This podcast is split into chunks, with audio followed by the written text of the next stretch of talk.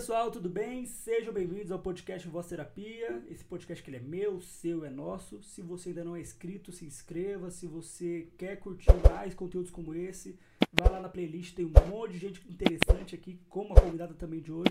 E antes de nós iniciarmos, vou fazer aquele jabá maravilhoso da Zion Imports, a importadora de eh, aparelhos Apple, né? Aparelhos vindos, do, vindos da Apple de forma mais barata, mais custeável para você. Então, se você tem interesse em ter um aparelho bom, de qualidade, com procedência, procure a Zion Imports no Instagram, é Imports, fica à vontade para isso, ok? E agora, sem mais delongas, apresentar a minha querida amiga, colega de trabalho, Ana Mediolaro. Por favor, se apresente. Quem é você? Conte um pouquinho. Tem gente que te conhece pra caramba, né? Você é famosa em São Bernardo, né? Não, São não é Bernardo. bem assim, não. Lógico que é. Mas aí me conta de você, ah, talvez tem gente que não te conheça e vai te conhecer hoje. Sim, quem não me conhece, eu sou Ana Mediolaro, psicóloga, trabalho com psicologia desde 2006, me formei em 2006, me especializei na área de dependência química em 2008, aí comecei a estudar e fazer muitos cursos que eu gosto bastante Uhum. de estudar, de ler.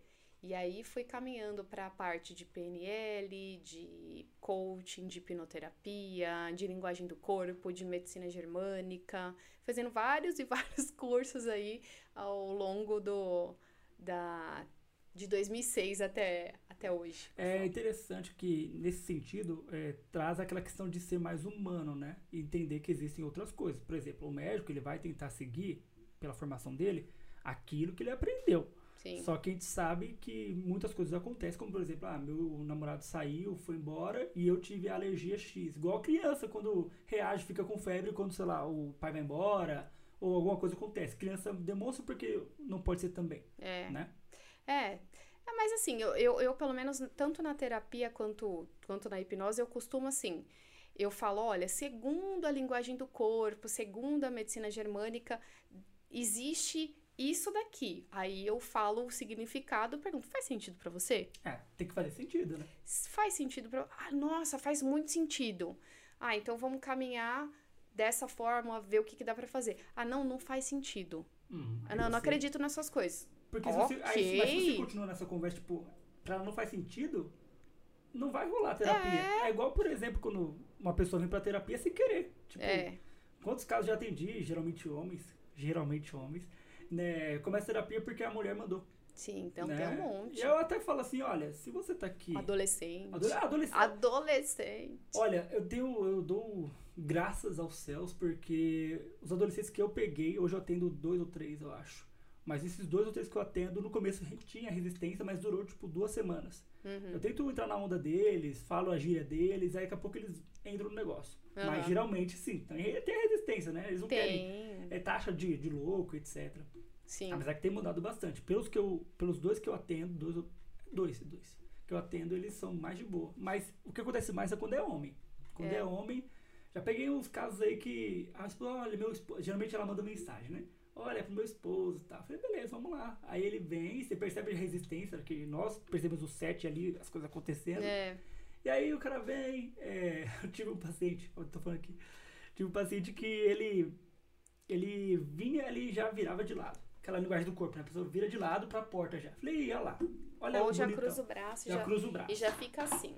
É, exato. É resistência Comigo pura. é assim. Chega, chega do braço, já fecha o braço, eu falo, já sei, você não queria estar aqui. Aí a pessoa fala assim, não. Eu falo, ó, eu vou te dar uma ótima notícia. Você não é obrigado a ficar aqui. Isso. Você não é obrigado a ficar aqui. E se você quiser, eu chamo sua mãe aqui ou seu pai e conversa e explico que você não vai ficar obrigado. Uhum. Mas eu vou te falar uma outra coisa. Aqui é um espaço que você pode conversar, que você pode se abrir, Sim. né? E isso eu explico tudo, aí a pessoa vai soltando, É, aí ela relaxa, aí ela, beleza. Aí tudo bem. você aí um fica. É, mas enquanto não. Agora, tem de tudo, né, Davi? Tem uns Sim. psicólogos que têm abordagens diferentes da nossa, né? Uhum. E aí tem gente também que às vezes não ajuda, né? Não, não. Tem terapia que se você não falar nada, a pessoa não, eu não vou ficar aqui. Eu vou ficar. E a pessoa eu vou fica ficar quieta, assim, né? aí o, o terapeuta vai ficar assim, ó. É, gente, é sério, vai, É, vai pegar e vai acontece. ficar assim. Pois não. Vai esperar os 50 minutos, vai olhar e falar, ó, tipo, já deu seus 50 minutos, até semana que vem, Eu não consigo. Eu não consigo, eu sou, nós somos pessoas que falamos demais, né? Tanto que antes da gravação a gente estava aqui falando, falando, falando e não, não tinha começado a gravação ainda. A gente fala demais. Eu não conseguia ficar quieto.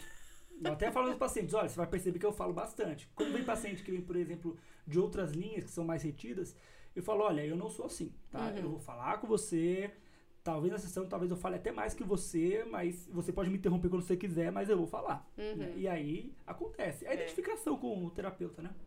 Bacana.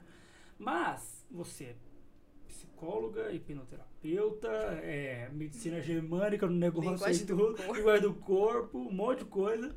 Mas me conta a Ana fora, fora de tudo isso. A Ana pessoal, um pouco da Ana pessoal. O que você gosta de fazer, o que você não gosta. Quem é a Ana fora da clínica? Que, eu gosto de fazer?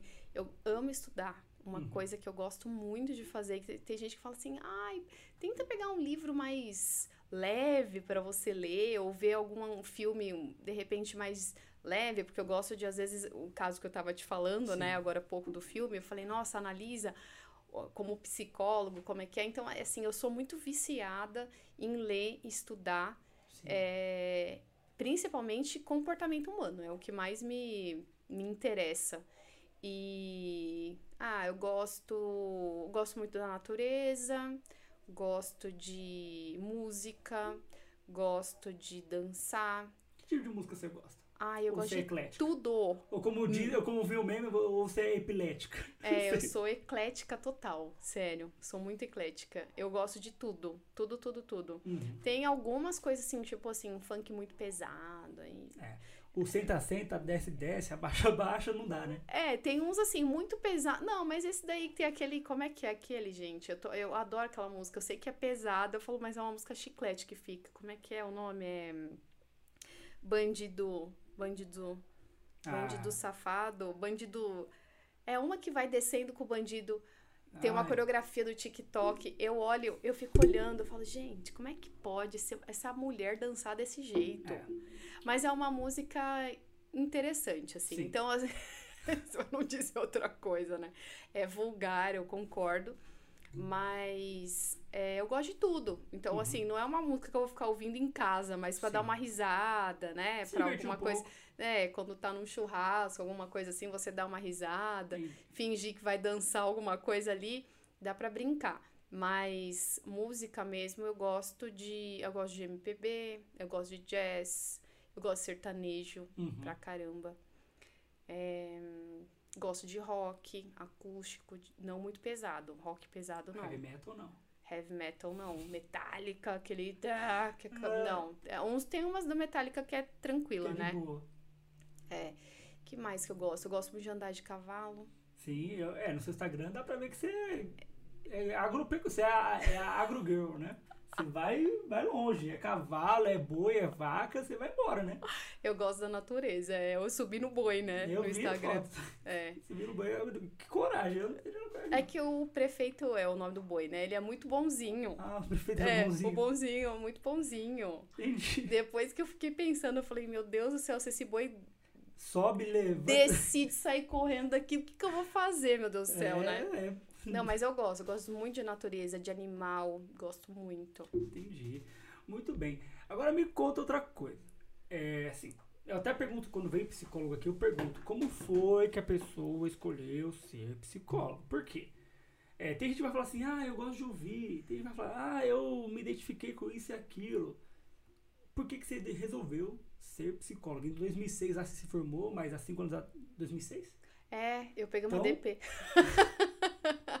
Normal, normal. É. Não sei se não sei você, mas eu quase, eu quase peguei, mas foi tipo assim, por isso aqui, acho que a professora teve dó de mim, né? Obrigado, professor. Teve dó de mim, mas é duro. Ah, eu mas peguei. enfim, você se formou, mas antes de se formar, como foi? Você falou assim, ah, eu quero fazer psicologia, isso é pra mim. Desde pequena eu queria ser médica. Certo. Aí eu falava, ah, eu vou ser pediatra, quando eu era bem pequenininha. Uhum. Aí depois eu fui crescendo e falei, ah, eu quero ser psiquiatra. E aí vai indo. E aí depois eu peguei e falei assim, pô, médica, psiquiatra, é muito, né? É, é- tem que estudar muito. É, porque o quê? É, são cinco, cinco anos ou dez? Ah, Só de medicina. Eu não lembro sei agora. lá, eu nem lembro. Deve ser pelo menos Eu acho Ah, que é não 10 anos de medicina normal e depois tem a. Qual é o nome do negócio? A a residência, isso. tudo. Aí eu falei, não, não, não tenho. E naquela época eu não gostava de estudar. Uhum. Eu não tinha Nossa, saco pra não ler teve livro. o time, né? É, não gostava, não gostava, não, de jeito nenhum, não me identificava com livro, não tinha saco, não tinha paciência. E aí o que aconteceu? Eu comecei a, a falar, tá, então qual seria a profissão mais próxima a isso, né? E aí eu pensei na psicologia. Mas na época, assim, 17 anos, você não sabe escolher qual que é a sua profissão, né? São raras as pessoas, eu acho, que, que tem essa.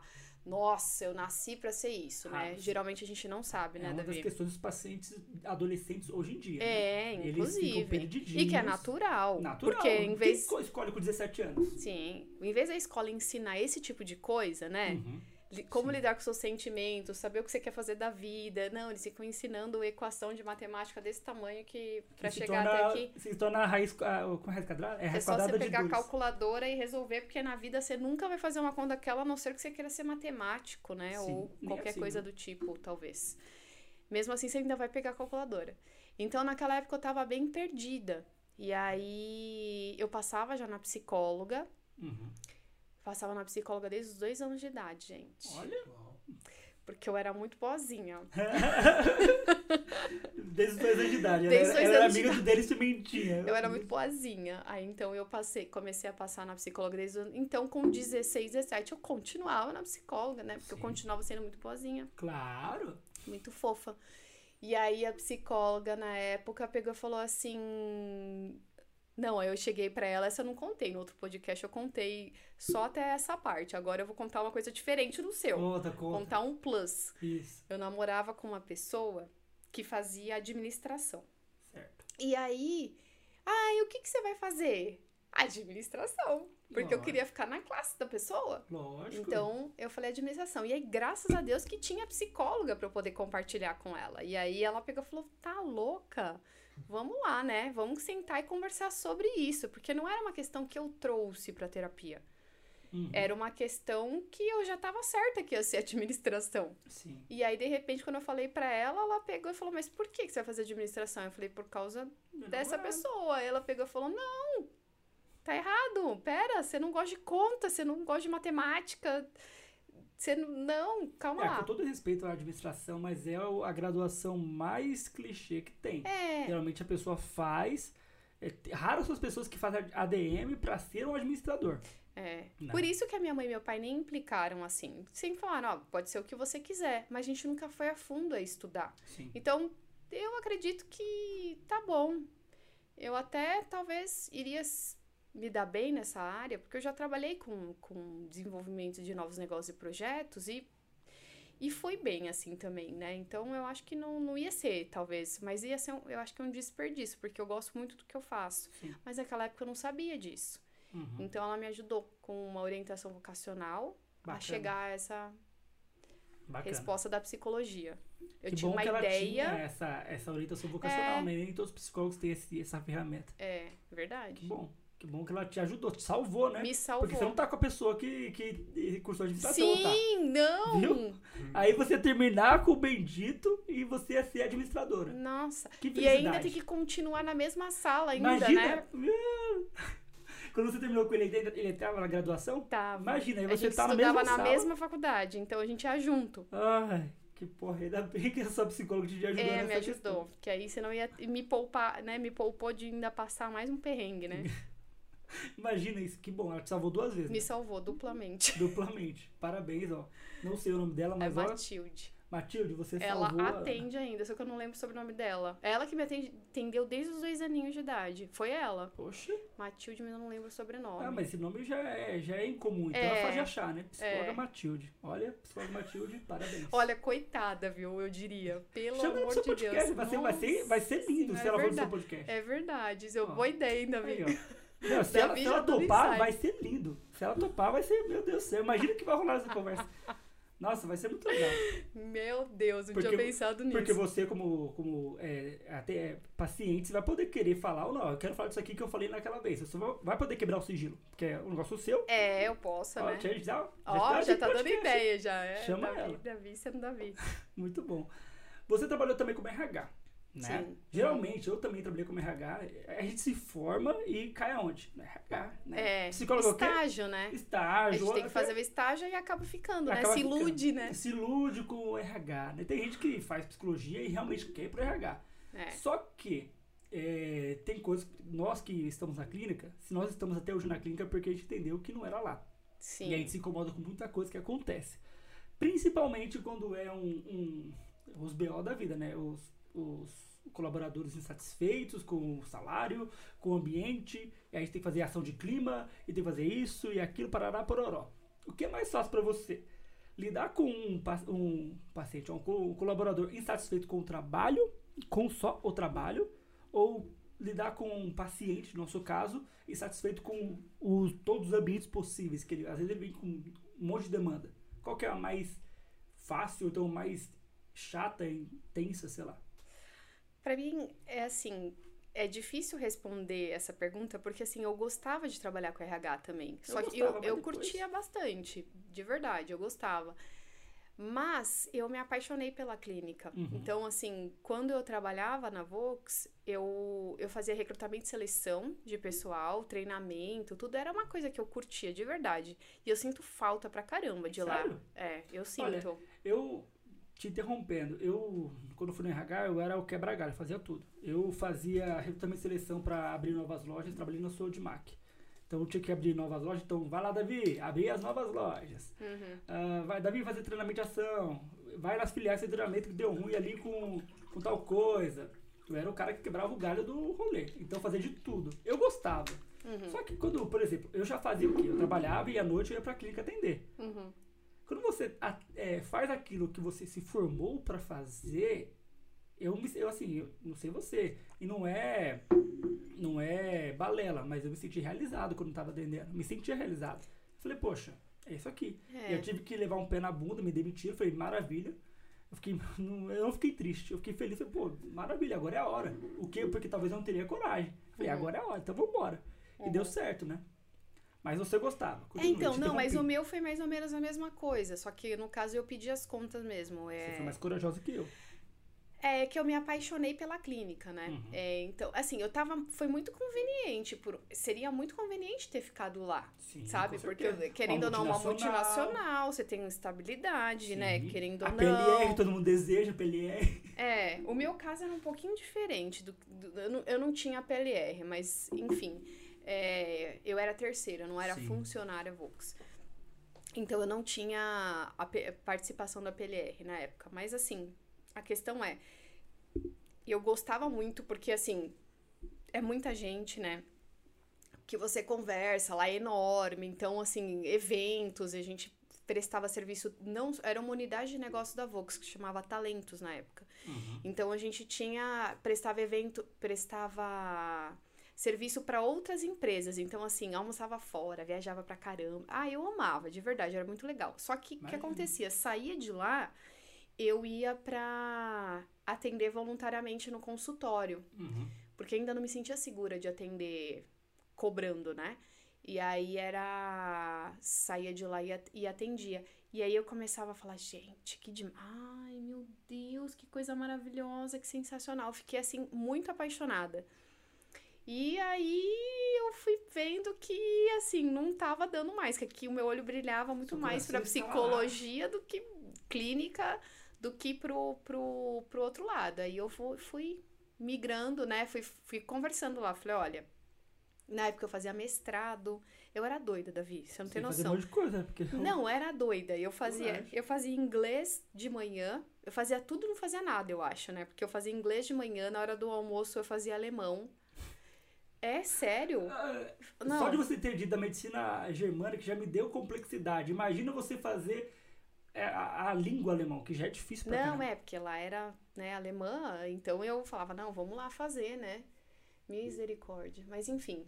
E aí eu inventava as modas e ia fazendo. E aí à noite ainda ia atender. E aí no Uhum. meio de tudo isso ainda inventei o mestrado. Que aí eu Sim. me especializei em dependência química e emendei o mestrado na sequência, na Unifesp. Corajosa. Só que eu comecei a falar, gente, não tá dando certo não, isso aqui é muita coisa pra minha cabeça. Vamos Que bom que né? você Vamos, vamos escolher uma coisa só. Aí a, a minha chefe falava assim, Ana, né? Na verdade, Ana não, Carol, porque lá eu era Carol. No Sim. consultório eu sou a Ana, mas Esse, lá. é, esse é o problema, minha querida, de você ter dois nomes. É. Né? Eu te chamo de Ana, eu ouço pessoas te chamando de Carol, eu ouço pessoas te chamando de Caroline. Então, então, esse é o problema de ter dois nomes. É, pois É é. a luta. Aí Você você tem fica duas ali. personalidades. É, eu não tenho dúvida, né? Realmente. E aí o que aconteceu? É, Eu ficava com o pé lá outro cá. E o Hum. meu chefe falava, né? Que tinha a minha chefe, que era. Tinha o supervisor e tinha a gerente de. Ah, sei lá, tinha acima dele que eu esqueci, ela era gerente, executiva. Uhum. E aí eu ficava ali pensando, ela falava assim, você não sabe o que você quer. Porque eu falava, pô, o negócio não evolui aqui, eu não consigo desenvolver. Mas é lógico, né? Eu ficava com o pé em duas canoas. Ela Sim. falava, não dá, você tem que escolher o que você quer. Você quer ficar aqui ou quer ficar lá? Aí eu, é, tá certo. Aí eu peguei e falei, ó, então vamos fazer o seguinte. Eu vou me desligar. Aí eles me pediram um tempo, porque eu já tava num outro departamento que já não era o RH, era é, a autovisão, desenvolvimento de novos negócios e projetos. Então eu já coordenava projeto social, era outra, outra coisa. E aí, e eu ah, gostava pra caramba. Curtia, eu ia falar curtia com gostava. Gostava muito, muito, muito, muito. Sinto muita falta. Imagina. Mas é, eu tive que fazer uma escolha. Sim, E aí eu escolhi a clínica e migrei aos pouquinhos. sim. Eu fui indo, né, me desligando de lá e iniciando. Isso foi em 2011. Uhum. E tô até hoje, né? Parabéns, que deu certo. É, foi Deu uma certo. boa escolha. Foi, com certeza. Ainda pensando um pouco no RH, é, teve algum momento em que você teve que colocar o seu dedo de psicóloga para resolver alguma bucha dentro do RH? Seja ela com o colaborador ou não, no processo seletivo talvez, colocar tipo o seu dedinho clínico ali? Olha, sinceramente não. Não. Não, não, não, Olha, eu falo por mim. É, sabe aquela não coisa. passei, não cheguei a passar por isso. Que bom, É. que bom. É, Sabe aquela coisa de escuta clínica que a gente aprende na faculdade? sim. Então, eu tinha que ser esse ouvido às vezes. A pessoa chegava em mim, é, queria falar alguma coisa tal, tinha problema no trabalho, etc, etc. Aí eu falava, vamos ali tomar um café? Tinha um café na, na filial que nós ficávamos, na matriz, tinha um cafezinho lá. Falei, vamos lá tomar um café. Aí ficava lá. Aí às vezes meu chefe passava e falava assim, "E aí, tá fazendo o quê? Conversando, papel? Eu falei, não, acredite, acredite, não estou. E ele era, ele era, ele, ele tolerava porque sabia o negócio. Falei, Sim. mas olha, pra mim o pior era, o pior sim. Era, o mais complexo era a escuta clínica. É que o meu não tinha isso, né? O Uhum. meu era recrutamento e seleção. Sim, então não tinha tinha uma um, um desabafo, como você perguntou na. O que, que, era, o que, que é mais difícil? O que, que você acha? O- A, a questão do. O que, o que você preferia? Conversar com um funcionário não tinha. Só numa vez que fiz um estágio numa empresa que chamava Cat Rose, ou chama ainda, não sei se deve existir ainda, de ônibus. Sim. E aí eu conversava com alguns funcionários, mas assim, era bem pouco. Bem simples, né? É, bem simples. E na Vox eu não tive isso, eu não tive é, essa questão de conversar com um funcionário. Porque, Uhum. como eu te disse, era uma unidade de negócios da Você Vox. preparava eles, né? Pra É, depois então a gente- não envia mais. Ia pro, pro, pra parte mais de recrutamento, seleção e treinamento. Uhum. Então não tinha. Entendi. Você. Você falou um monte de informação aí, mas eu vou falar só algumas, tá? Não vou nem lembrar e também, pelo Nossa Deus. senhora. Tem as que não pode falar, né? É, tem essas ainda. Tem essas aí que fica o- abafado. Porque o CRP não deixa, permite, então não tem que permite. ficar quieto. Exato. Hipnose, coach e PNL, né? Uhum. A gente vai abordar mais elas mais pra frente, mas quais, quais dessas três, por exemplo, que você mais utiliza, que você às vezes tem que abrir a sua caixa de ferramenta e mais utilizar na, na terapia? Tudo bem que às vezes você vai atender como hipnoterapeuta e às vezes você vai atender como psicólogo, você consegue separar isso. Mas às vezes você vai usar uma ferramenta ou outra. Sim. Quais delas você mais usa quando você está atendendo clinicamente como psicólogo? Eu utilizo mais a hipnose. Uhum. Por quê? Porque assim, quando a pessoa me procura pra psicologia, ela vai com o objetivo de fazer a terapia. Então ela vai com a queixa, fala tudo que tá acontecendo e lá nós vamos trabalhar a nível consciente, que é o que você faz também. Sim. Então a gente trabalha a nível consciente. Só que muitas vezes eu percebo que se a gente for pra hipnose é um caminho muito mais rápido, na minha opinião. Uhum. Então eu começo a explicar como que funciona, o que que acontece, etc. E a pessoa se interessa ou não. Sim. Aí eu falo, olha, temos aqui duas vertentes. Aí eu dou até um exemplo. Falo, olha, tem um, um paciente, por exemplo, que tem medo de falar em público. Uhum. eu na terapia é, de psicologia, eu trabalho com a TCC, terapia cognitiva comportamental. Então, Somos o que acontece? É, é, você também, né? Trabalha com TCC. Então, o que que acontece? O, eu falo, dá pra gente trabalhar, trabalhar o enfrentamento do medo com as técnicas de terapia cognitiva comportamental, etc. Ou dá pra gente ir pro caminho da hipnoterapia. Aí eu dou esse exemplo. Um paciente meu ficou fazendo seis meses, eu não sei quantas sessões deram isso, em torno de seis meses a, a TCC, e teve alta para falar em público, fazendo vídeo, enfrentando. Ele tinha parado, inclusive, na, na ambulância, porque ele foi dar uma palestra, uma reuniãozinha, assim, pra, na, no trabalho dele e desmaiou, de nervoso. Olha. E aí chamaram o SAMU. Uhum. E foi parar na ambulância. E aí ele falou: não, preciso vencer isso. E ele não quis fazer hipnose. Eu falei: tá bom, eu sou psicóloga, então vamos trabalhar com a ferramenta que você tem. Que eu que tenho, que é a psicologia. Ponto. Teve um outro que veio de Rondônia, inclusive. Ah, é, eu fiquei até surpresa. Veio só pra te ver? Foi fazer hipnose. Pegou um avião e veio. Eu falei, gente, tem até um story no meu. Eu falei assim, gente, eu tô aqui me sentindo a última bolacha do pacote. Ah. Tô aqui com o cara tal. Mostrei ele no vídeo, mas depois, né? Hum, Falei, porque. Porque, assim, ele tinha medo de falar em público. Médico. O medo dele era muito grande. É o tamanho da distância que ele tinha daqui pra, da, daqui pra Rondônia. Nossa, gente, eu fiquei realmente, eu fiquei me achando aquele dia. Porque eu falei, caramba, o cara veio de Rondônia, ele é advogado e ele tava fazendo medicina. Uhum. E aí, ele foi, né, pra, pra consulta, já fez a avaliação e a hipnose tudo no mesmo dia porque eu faço separado a avaliação e depois eu faço a hipnose. Você abriu exceção mas... porque ele veio de Rondônia. Então, mas eu nem. Nossa, gente. Foi logo no começo que eu tava atendendo, eu, eu nem separava as coisas, eu fazia tudo junto. Uhum. Foi logo, foi em 2018 isso, que eu tava atendendo esse método, né, específico de hipnose. Sim. Esse protocolo. E aí, é, eu atendi ele tudo quando terminou a sessão, porque ele não conseguia fazer, ele não conseguia fazer, como é que fala a palavra? A, ai, como o advogado que vai apresentar lá na frente, ah, é audiência, banca? audiência, audiência, ele não conseguia ir lá na frente porque ele tinha vergonha. Sim. E aí é, tem o e ele tava fazendo medicina, estudando uhum. medicina. Ele falou, eu preciso aprender a me posicionar, né? Não claro. dá. Beleza, ia ter TCC, todas essas coisas aí. Aí ele fez, terminou a sessão de hipnose comigo, ele já gravou um vídeo comigo do meu lado, uma sessão. Oh. Gravou um vídeo e tá lá no Instagram. Então, assim, um caminho durou seis meses, que foi a terapia cognitivo-comportamental, o outro, um, um, uma sessão. Sim. De três horas. Então, assim, claro, eu não posso prometer cura, né, Davi? É, é uma ferramenta, é um cura. método, foram pacientes, cada um é de um jeito. Então, é, depende muito de você também, né? Da sua Sim. entrega, e de tudo mais. Acho como todo, todo tipo de, de tratamento, então todo tipo de coisa. Por exemplo, você, você veio aqui você viu o violão lá, né? Aí você falou, Davi, você toca? Eu falei, toco. Uhum. Se você perguntar, Davi, você toca bem? Não. Uhum. Por quê? Porque o meu nível de comprometimento com o violão não é tão alto quanto, Sim. por exemplo, outras tarefas que eu tenho. Sim. Se eu me comprometer, eu Aí, vou tocar diferente. super bem. Por exemplo, o Vitor, ele toca super bem, mas ele tem um, a, o dedinho dele pra música, pra, arte mais, pra parte mais artística. Então, hum. ele toca super bem. Sim. Se ele toca qualquer coisa, você, ah, toca tal coisa, ele vai tocar.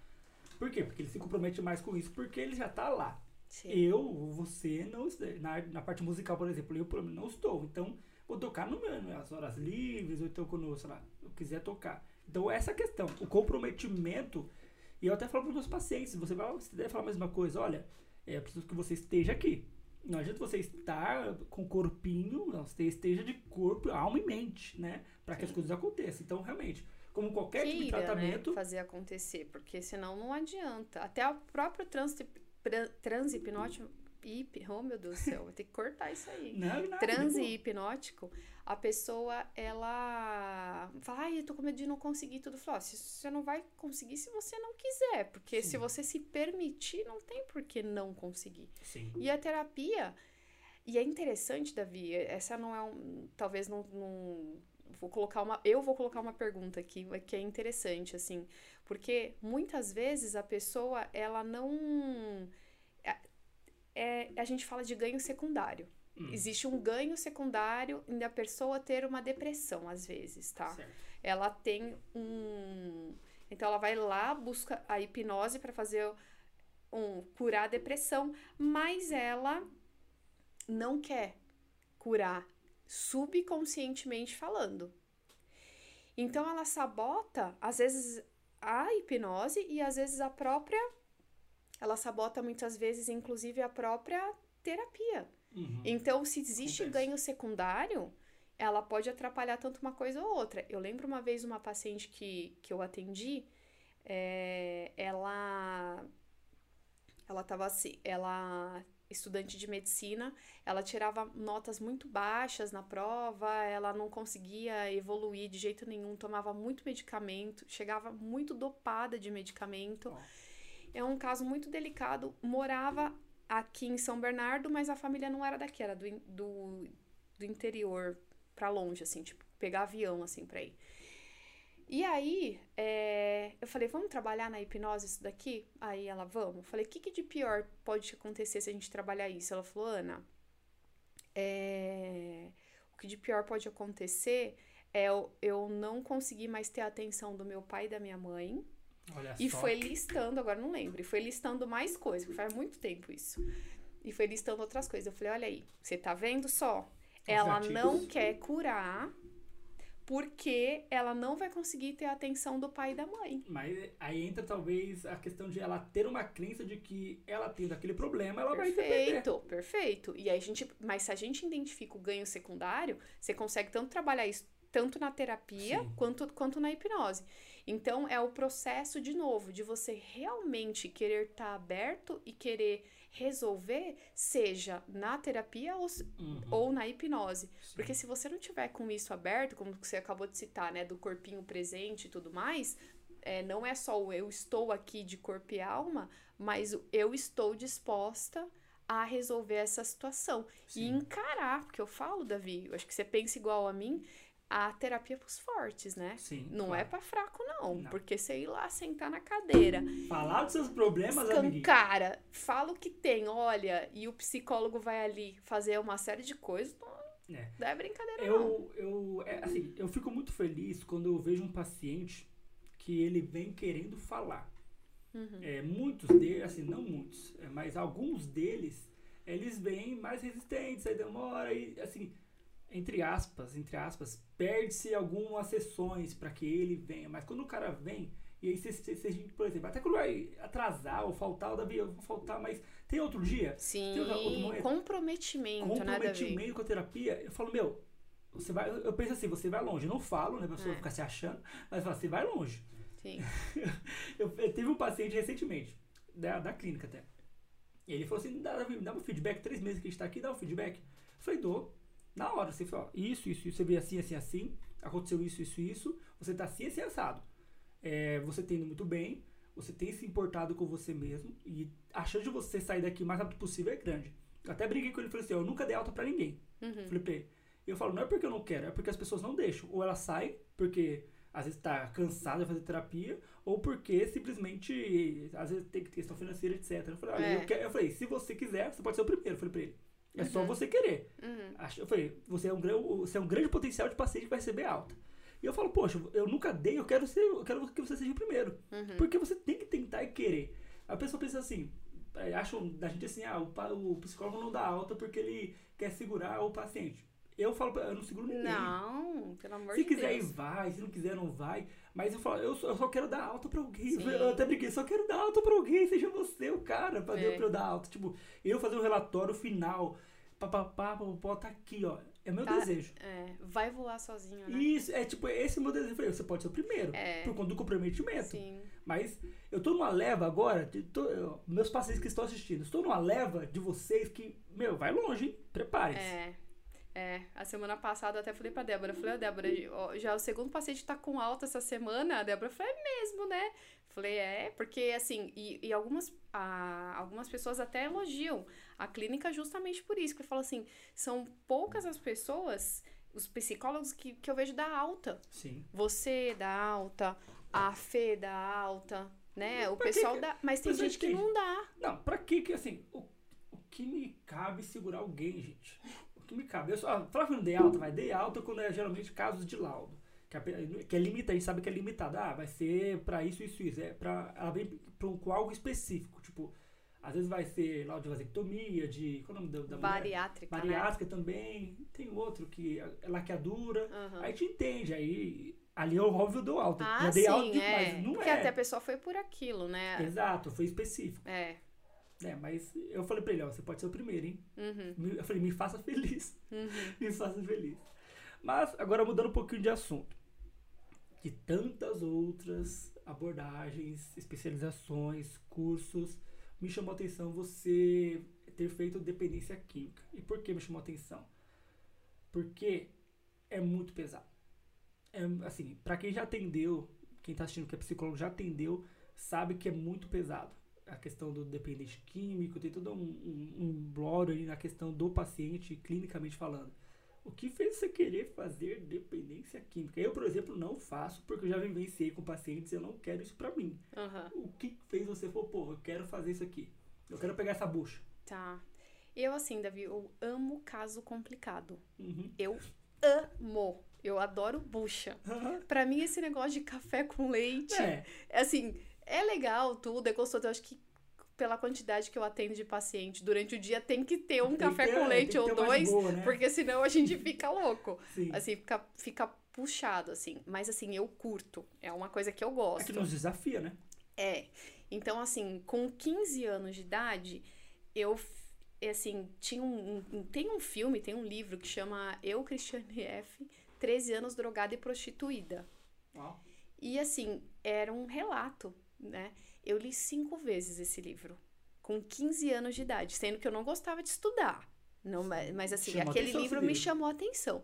Então, eu não sei, desde sempre aquilo me atraía. Uhum. Ao mesmo tempo que eu lia, eu ia dormir no quarto da minha mãe no colchão, punha o colchão embaixo, porque depois eu, eu tinha medo de, de, de dormir. E até hoje, se eu vejo algumas coisas de, de droga, de gente usando droga, alguma coisa em filme e tal, é uma coisa que, que me, me, me deixa assim. Ai, me. Como que é, que é a palavra, talvez? Que eu posso dizer? Me incomoda Sim. me eu acho pesado, é pesado. Claro. Só que ver a pessoa numa situação de destruição, dela se colocar na- naquele, naquele ponto, era uma coisa que sempre me chamou a atenção. Uhum. Então, que, que como que a pessoa chegar ali? chega nesse ponto? Por que, que ela se odeia tanto? Por que, que ela se machuca tanto e tudo mais e tal?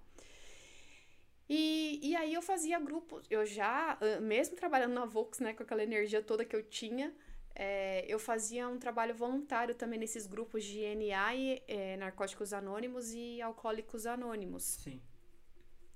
Então eu frequentava um grupo e, e ajudava o pessoal ali. Então aquelas histórias, elas é, sempre me chamaram a atenção. Uma atração desde de nova, até que minha mãe jogou o, lixo, o livro no lixo. Que eu lia tanto. E tinha o filme também, depois eu não dormia. É Você lógico. o filme? Tem o filme, tem até hoje. É, deve ser bem antigo, né? E já era na época. O, fi o filme já era antigo na época, então sim, bem provável. Ainda nesse assunto, teve algum caso que você entendeu que era de um dependente químico que foi tão complexo pra você, ou então algum caso nesse sentido de dependência química que você entende que foi interessante? Que, poxa, vi isso e, meu Deus, olha como é, como são as coisas. Ou não? Ah. A questão do vício em si, na verdade, não foi um paciente, foi num grupo de NA, né? De Uhum. Narcóticos Anônimos. É, eu ouvi um relato uma vez que me chamou muita atenção. Assim, fiquei muito. Falei, meu Deus do céu. Um paciente que eu falei, caramba, o negócio é, é grave mesmo, né? Foi ali que eu acho que eu tive talvez um pouco de noção porque muitas vezes as pessoas falavam assim, Ana, você- né, eles vêm com raiva, tudo, mas você nem sabe o que a gente tá passando, você nunca passou por isso. É, você tem razão, eu não sei mesmo. Eu mal é mal sei que eu sou viciada em chocolate e não consigo largar. Agora, é, droga é outro negócio, né? E então eu até entendo a raiva, a indignação deles e tudo mais. E teve um dia que um cara, ele foi na favela comprar crack, ele era usuário de crack, e confundiram ele com um policial. E aí desceram o cacete nele pra dizer o português claro, e ele chegou lá no, no grupo com a cabeça toda com ponto, sang, com sangue ainda, assim, pouco, né? Mas você via resquícios ainda de sanguinho, né? Assim. E, e aí ele tomou um cacete e os caras. Ele, não, mas eu não sou policial, sou usuário, não sei o que, nananã. Não adiantou nada. Aí o que aconteceu? Ele chegou e foi falar: olha, e você não volta nunca mais aqui. Se você pisar aqui de novo, a gente vai te matar, não sei o que, não sei o que. Pois ele foi pro hospital, tomou os pontos. Questão de duas horas depois ele tava de volta lá. E apanhou de novo? Não, não pegaram ele, sei lá o que aconteceu. Acho É. que viram que realmente ele. Se ele tava indo lá de novo, né? É, era Sim. usuário que tava. Então, assim, o que. O, assim, não- me a chama a atenção. apanhar, né? Não, a- Sofrer. É, então, é essa dor, sabe? Esse, essa, essa autodestruição, assim, que me, me chama muita atenção. Uhum. Então, e é tudo o mesmo perfil, né, Davi? É tudo Sim. igual, não, assim, tu, só muda o endereço. Mas É. é. todo mundo ali na mesma situação, né? Da pessoa, tipo, ela tá se ferrando, ela tá se ferrando, mas ela continua, ela Sim. continua. Hum, Sabe, ela, é, ela tá ali num ponto que você fala, meu Deus, mas a pessoa tá morrendo, ela tá com overdose, ela tá com... Ela não... vai. Pra você ver o poder da droga, né? Pra você ver o poder da droga. Eu, porque, eu vou te explicar por que eu não que eu não atenderia, porque eu já atendi e eu vou te contar o relato do, do meu caso. É, eu atendi em outra clínica e aí vinha um paciente, ele tinha 20 anos. 20 anos. Ele jogava futebol, ele jogava na, no- na base, né, juniores de, de futebol. Tinha, chamavam ele de novo Messi aqui do ABC, né? Porque ele era muito bom mesmo. E aí, é, a mãe dele que procurou, não foi ele, óbvio, né? Geralmente não é, não são eles que procuram, são os parentes. É, normalmente é. Sim. Neles não... Eles não vão procurar, Não. porque eles estão bem. É, de- é então, de- Eles estão bem. é, o- é, é raro, mas tem uns ou outros que procura, viu? Sim, Mas é mais a família mesmo. sim. E aí, é, veio pra terapia e tal, tudo mais. E aí eu perguntei, tá, você usa o quê? Né? Porque eu falei, olha, você sabe porque você tá aqui, porque a mãe dele veio primeiro e explicou todo o motivo. Eu falei, ó, sua mãe me contou, nananana. o que, que você usa? Ah, uso maconha e uso cocaína. Eu falei, certo. É, e por que, que você começou a usar? Aí ele falou assim, ah, maconha eu sempre usei com os meus amigos, tal, na rua, tarará. E eles entendem que como a maconha, entre aspas, é leve, eles tipo, ah, relevam, né? É leve, então eu vou relevar. Então eles não achavam que seria um problema, não. E aí depois disso parece que eles querem algo a mais. Aquela questão do alucinógeno, né? tipo, ah, vou aumentar o negócio aqui. E aí é, eu falei, mas por que você foi pra cocaína? Eu falei, olha, foi porque eu. Ele falou assim, eu sou super tímido. Eu tenho um nível de timidez muito grande. É, jogador de futebol, geralmente tem que ser o cara de grupo, conversa, tal, etc, tal. Mas ele falou assim, mas eu também sofri um abuso na, na, no vestiário.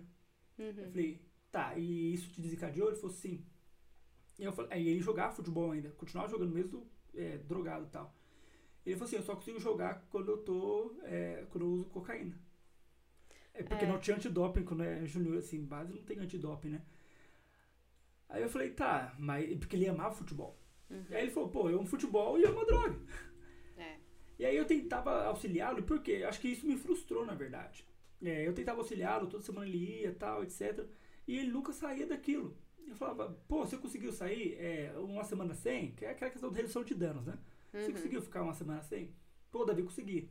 Aí na segunda semana eu já vi, eu vim empolgado. Pô, ele vai estar mais de boa. Aí não, Davi, caí, caí feio.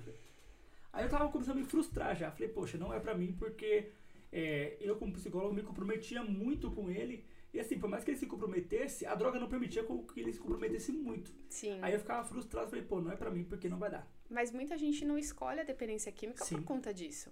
Porque é frustrante Uhum. pra muita gente. Sim, é, né? o meu É- caso. Porque a pessoa ela fala assim, poxa, eu tô aqui fazendo o meu melhor, tal, tal, tal, usando técnica, fazendo tudo que eu posso mais um pouco, e a pessoa não consegue sair da situação, então você se frustra. Quando você entende que você não tem nada a ver com isso e que você realmente está fazendo o seu melhor e ponto, e que isso é um processo da pessoa e que você não pode fazer por ela, Uhum. né? Que as- várias vezes a gente já conversou em supervisão na- com a galera, né? Sobre casos assim. é, Lembra que, que tinha uma. Ah, eu tô querendo que queria que fosse mãe, que a Rê acho que até citou que. Que, que o cara via ela como uma mãe e tudo mais, e ela às vezes estava indo quase se colocando num papel desse. Sim. O que que acontece? Você tá transferindo a responsabilidade pra você. Sim. E aí, por isso fica pesado. Então, pra mim, assim, o único caso que pegou pra mim, que me deixou chateada mesmo, foi um caso de um paciente que ele se suicidou. Uhum. E aí a mãe dele veio usuário de droga. E ele tava bem, ele tava abstinente e do nada ele, ele se suicidou. Então, é é esse caso, ele se jogou do viaduto. A mãe dele veio compartilhar comigo e eu me senti muito triste, assim. Fiquei, fiquei muito triste. Esse caso, sim. Mas do resto, eu consigo entender que é isso, assim. E eu, eu acho que é de novo, né? A gente tem que ter, tem que amar. Sim. Porque se não tiver um amor por isso, é igual pessoas que, que lidam, sei lá, é, com determinadas as coisas que você fala, meu Deus, como que consegue, né? É, fazer. um médico que vai fazer uma cirurgia. É, não, não então você fala, não, não dá, né? Então, eu acho que é. Tem que ter. Eles, eles precisam de muito amor. Sim. Muito, muito amor. E, e, e com certeza foram coisas muito difíceis para eles entenderem na cabecinha deles que eles precisam se destruir. Sim. Porque é o que faz, né?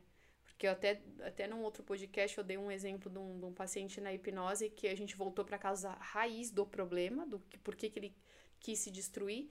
E ele voltou para uma cena em que, que ele tava no banheiro, a mãe dele brigou com ele e falou: É, eu devia ter usado uma cenoura do que tem gravidade de você. Pesado. Então, naquele momento, ele entendeu que ele não deveria existir. Uhum. E aí, inconscientemente, ele começou a se destruir. É, então, assim, geralmente tinha, teve caso de abuso do avô, inclusive, Sim. coisas pesadíssimas no meio de tudo isso. Então, geralmente são casos graves e isso me instiga. Eu acho interessante. Porque alguém também tem que cuidar, né? Sim. Se ninguém fizer isso, como é que fica, né? Então, É duro.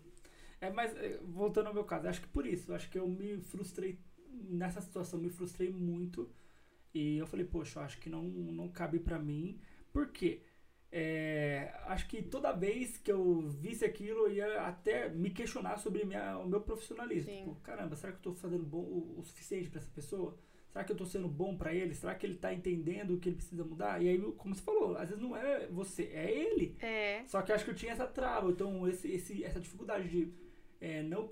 Assim, aquela questão da transferência contra a transferência, né? Eu estava transferido. É. Por que, É. porque com um paciente que, que, sei lá, que tem baixa autoestima e não tá evoluindo nisso, você ia se sentir culpado? Uhum. Por que, que num caso desse você não se sentiria, por exemplo, e num caso de dependência se sentiria? Porque talvez seja mais explícito, né? Sim, O outro.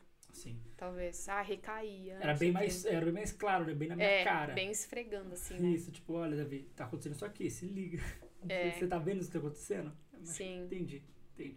Na minha primeira hipnose, uma das primeiras hipnoses, assim, na primeira não, mas teve alguns momentos de hipnose que às vezes a pessoa não entrava no transe. Uhum. E aí, eu, aí ela pagava, não fazia avaliação primeiro. Eu fazia a já hipnose direto. Por isso que esse cara de Rondônia fez direto, né? Na época. E aí eu conversei com com o meu professor na época. Eu falei assim: ah, mas o, o cara, eu devolvi o dinheiro pro cara porque ele não conseguiu entrar no transe hipnótico, né? Aí ele pegou e falou assim: você foi boba de ter devolvido o dinheiro, você devia de ter ficado com o dinheiro. Eu falei, por quê? Ele falou, porque a culpa não foi sua, foi dele. Você Uhum. tava ali, o processo era teu, o momento era teu, ele que não se permitiu. Sim. Só que aí, assim, eu não sou tão rígida, né, quanto esse professor. Eu, eu, enfim, conversei com ele, a gente fez outras técnicas depois até ele conseguir e, enfim, e, e deu tudo certo. Mas é um exemplo de que, assim, a culpa não é sua que o outro não, não entrou no transe hipnótico, que o outro não evoluiu na terapia, que o outro não é, teve resultado com a hipnose dele. Sim, Você tá ali fazendo o teu papel. sim. É igual o personal que tá na academia.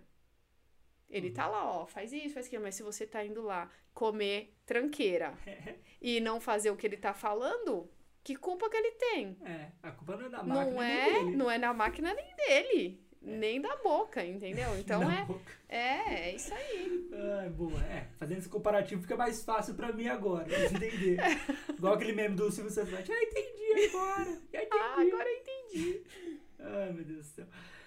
Ah, existe uma máxima na psicologia que diz o seguinte, né? Cada um tem o paciente que merece. A Aham. gente entra nessa onda.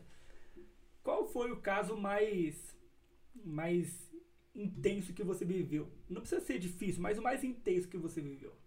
Tipo, poxa, que você tava lá e tinha que. Você entendia que tinha que entregar porque você sentia que ia longe, que ia funcionar tal, que você viu o nível de intensidade rolando assim.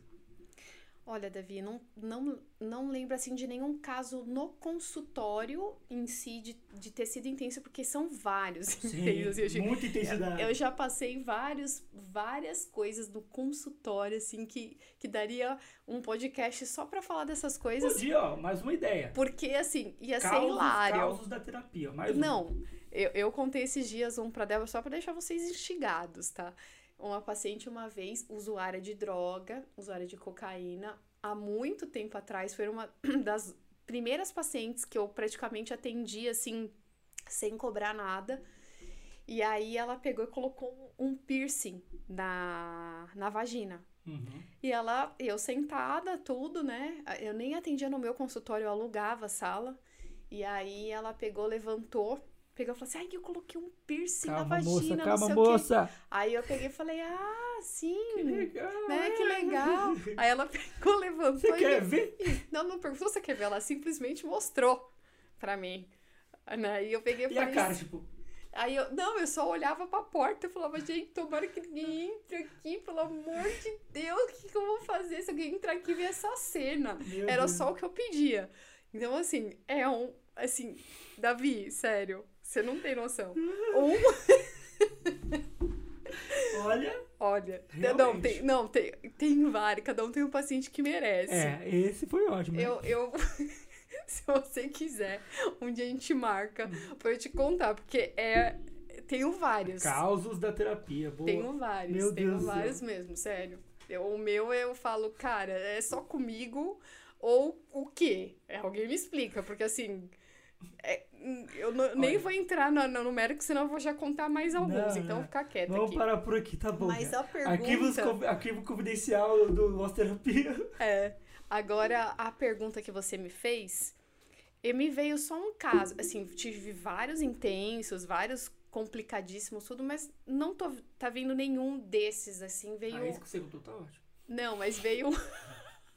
veio um que foi a minha primeira paciente de clínica no estágio da clínica, que quando a gente faz faculdade a gente tem que fazer, né? Sim. O estágio. A menina, ela era borderline. Ah, já Já comecei com borderline Olha. se cortando na gilete. Uhum, E uhum. aí, no último dia de sessão, foi um presente que ela me deu. Ah, Ela me deu a gilete que ela se cortava, que era de estimação dela, que tinha até umas ferrugens, assim, sabe? meu Deus. A, a... Que era a preferida dela. É, porque ela só se cortava com aquela. Ela falou assim: Afiava, pra você lembrar de mim. É, então. Aí ela me deu o, a, a gilete. Então, assim. eu- geralmente, os casos que eu atendo, eu, eu acho assim, Davi, vou falar uma coisa que talvez as pessoas não concordem comigo, talvez concordem. Você vê se você, como terapeuta, concorda comigo. Eu acho que é, a gente. Eu, eu estudo também terapia quântica, né? Uhum. Então eu gosto muito de entender essa questão de matéria e energia. Então eu acredito que os pacientes, como você falou, cada um tem um paciente que merece, porque a gente atrai os pacientes. Então eu Sim. sempre atraí pacientes que tinham baixa autoestima, que queriam se destruir e que não sabiam o seu próprio valor. Porque por muito tempo eu tive é, alguns comportamentos bem parecidos com esse, né? Eu não chegava ao ponto de, de usar droga, de querer me destruir desse momento, nesse momento. Mas eu acho que isso faz sentido. Então, a gente. Você fala assim, por que eu passei. Fulano de tal psicólogo só atende depressivo. O outro só atende é, borderline. O outro só atende mais pessoas ansiosas, né? Sempre eu sinto isso, eu sinto isso, mas eu sinto de forma cíclica. Que sentido? E também, às vezes, tem também momentos cíclicos mesmo. É, o que eu sinto assim, eu teve uma época que eu atendia, só vinha ansioso uhum. pra mim. É, mas ansioso assim, não é ansioso, tipo, ansioso, era tipo crise de ansiedade recorrente, tipo, bem pesado. Teve uma época que vinha só depressivo. Teve uma época que eu atendia quatro borderlines. Eu entendo, eu concordo com isso, que tipo, a gente atrai isso, mas eu sinto mais no sentido cíclico.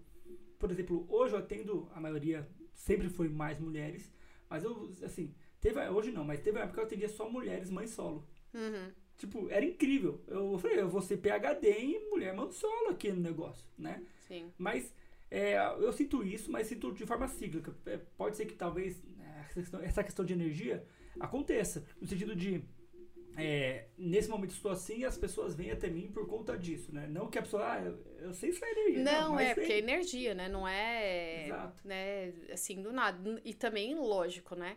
Não é só isso também. Às claro. vezes vai ver uma pessoa muito pontual ali e que não tem nada a ver com o assunto e... Sim, eu digo de quantidade, né? Mas vem, né? Mas a maioria isso. tem um, um vai para aquele caminho. Isso. Eu acho interessante, eu já pensei nisso. Não, não, não vi nenhum livro falando sobre uhum. e ninguém também falando. É uma coisa que.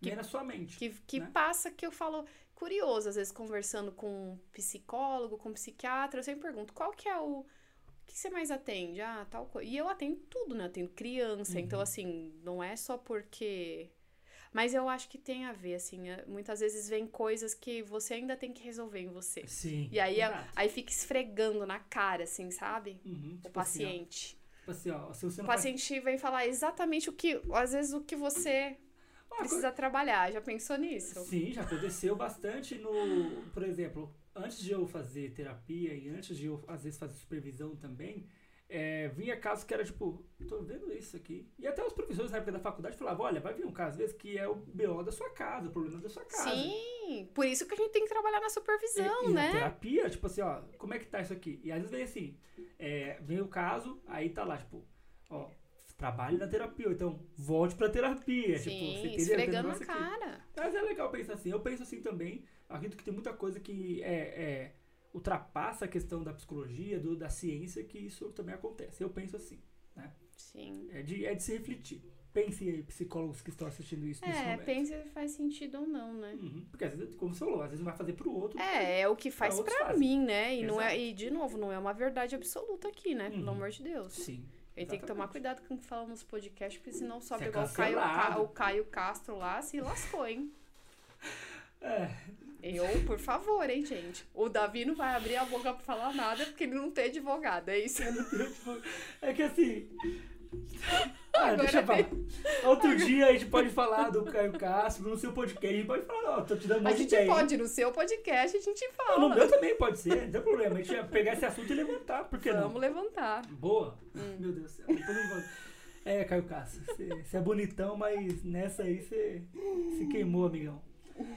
Vamos voltar aqui pro assunto e vamos falar da, da hipnoterapia. Existe a hipnoterapia clínica. Até o Danilo veio aqui e falou um pouco, mas eu quero que você fale.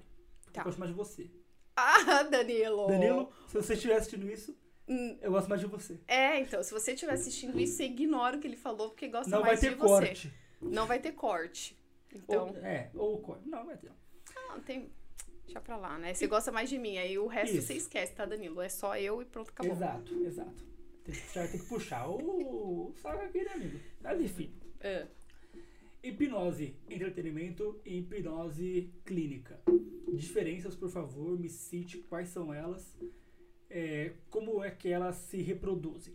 Vamos dizer assim. Como é que você coloca elas num praticamente. Explica pro pessoal que às vezes não vai saber, né? O que é uma tá. hipnose para entretenimento e uma hipnose para terapia e tratamento. A hipnose nada mais é que um estado de concentração, de relaxamento, e que muitas vezes no dia a dia a gente tá ali, né? Você tá olhando pro nada, você tá num estado de hipnose, no teu mundo alguém tá falando Ana, Ana, e você tá lá. Isso é um estado de hipnose. Uhum. Na hipnose de clínica, a gente vai focar na questão que a gente precisa resolver, seja uma ansiedade, uma depressão, alguma coisa, e a gente vai acessar essa parte do subconsciente que a gente trabalha, né, mais é, oscilando entre o consciente e o subconsciente. Então, se a gente pensar assim, ó, num iceberg, faz de conta que isso aqui é um iceberg, essa parte aqui de cima é o topo do iceberg e o restante é a parte submersa do, do iceberg. Essa parte aqui, a menorzinha, é a parte que a gente tem consciência das coisas, a nossa parte pensante, a nossa memória de curto prazo. Então, não tem muitas coisas ali. No subconsciente, todas as emoções, isso quem fala é até o Pedro Calabres, porque antes eu falava errado, eu falava assim, gente, tudo que a gente viveu na nossa vida está armazenado no subconsciente, tudo, tudo com T maiúsculo, T-U-D-O. Aí ele fala, não é tudo, são as emoções mais marcantes, tanto positivas quanto negativas, estão armazenadas ali, dentro uhum. do subconsciente. Então, como se a gente tivesse ali um HD ou alguma coisa guardada, armazenada ali. Então, se você coloca no computador lá pesquisar sobre tal assunto, ele busca aquilo para você. Então, na hipnose clínica, através de um relaxamento, a gente consegue atravessar o fator crítico, que a gente chama, né? Tem o subconsciente, porque assim, eu sempre explico para os pacientes assim: aqui está a parte consciente. Então, a gente tem ali as, as nossas ondas cerebrais que estão assim, ó, bem aceleradas, bem rápidas. Certo. Então a gente desacelera para elas ficarem assim, mais lentas, e a gente consegue atravessar o fator crítico acessando a parte do subconsciente dessa forma. Então, no processo que eu utilizo de, de hipnose, que tem até o protocolo do, e a certificação do ISO 9001, a gente consegue buscar o que a gente precisa, que é a causa raiz do problema. É diferente do método do Danilo, tá? Uhum. Inclusive, a gente dava curso junto e a gente mesclava as duas coisas. Ele falava do método dele, eu falava do meu. Dá, e... pra, dá pra ver. Dá pra, por exemplo... Dá pra perceber. Dá pra perceber, porque ele veio aqui e eu entendi o jeito de hipnose que ele faz e você já tá me trazendo um outro jeito. Já uhum. deu pra sentir a diferença de um do outro. É, exatamente. Então, quem quiser curiosidade, tiver curiosidade, entra lá e, e vê, né? O que, o que cada um fala, né? Porque uhum. são métodos diferentes, né? Sim. né? Mas a questão é que a hipnose clínica, ela é focada para trabalhar questões emocionais, ansiedade, depressão, é, medos, inseguranças, enfim, essas coisas. E a hipnose de palco, ela é mais direcionada para entretenimento, que é visualiza o teu artista preferido, o seu ídolo, e aí você vê na sua frente. É, você vai aquela história lá de comer a cebola achando que é uma maçã. É verdade? Isso é entretenimento, né? É, isso eu é entretenimento, um, é verdade. Um, eu vi um, um, Tem um pessoal que faz isso, não faz? Tem um monte. Que Magicamente eu, tem um. É, eu fui. Vídeo, tipo, que o cara vai lá e faz, tipo, é, um, dois, três, é bet, né? É, Algo assim. É. É o aí... sete. Um, dois, três, quatro, cinco, seis, bet. Isso, aí o cara, não, não é bet, não. É, é sete. Isso. É. é que ele hipnotiza uma galera, né? Uma fileira. Então, mas o que que acontece, Davi? É. Assim.